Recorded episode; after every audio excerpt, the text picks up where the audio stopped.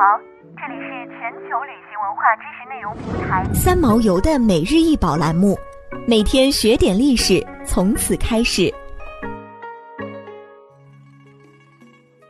每天学点历史，从每日一宝开始。今天给大家介绍的是清乾隆景德镇窑粉彩八仙人物图屏，高四十三点八厘米，口径十三点六厘米，底径十六点一厘米。现收藏于上海博物馆。此器呈八角形，盘口长颈，通体分六段制成后粘接成型。自上至下有六组粉彩纹饰，腹部主体部分有八面开光装饰，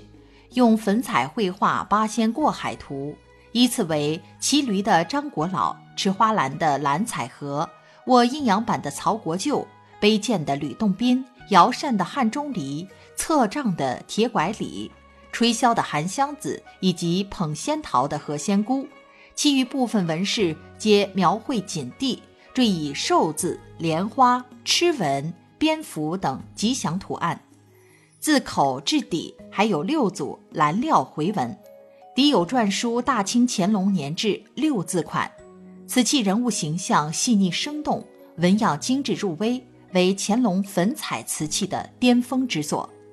乾隆时期为清代瓷器制作的鼎盛期，从乾隆开始，粉彩瓷在彩瓷的领域中几乎完全取代了五彩的地位，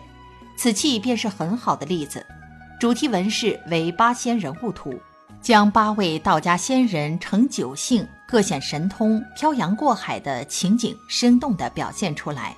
而蝙蝠、八宝、寿字等吉祥图案。显然是为了取悦乾隆皇帝而精心构思绘制。